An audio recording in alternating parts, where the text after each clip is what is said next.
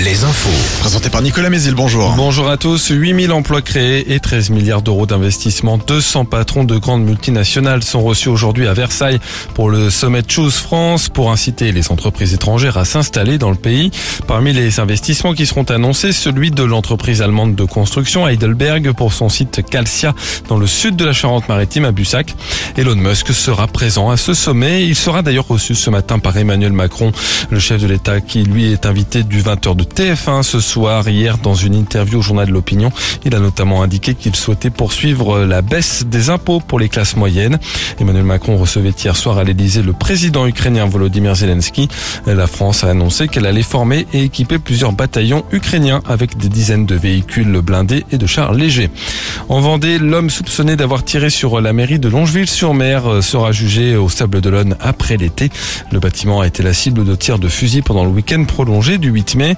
Le suspect placé en garde à vue dans la semaine a reconnu les faits.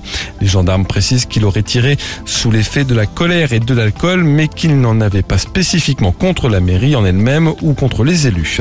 À Angoulême, une pollution aux hydrocarbures détectée dans la Charente samedi après-midi. Elle provient d'un ruissellement d'eau de pluie venu d'une rue toute proche. Les pompiers ont installé un barrage flottant pour absorber la pollution pendant les prochains jours. Le sport avec la Ligue 1 de foot. Angers nettement battu par Marseille hier soir 3 buts à 1. Marseille toujours en course pour la deuxième place revient à un point de lance. Les Angevins eux sont rejoints par Ajaccio et 3 parmi les relégués en Ligue 2.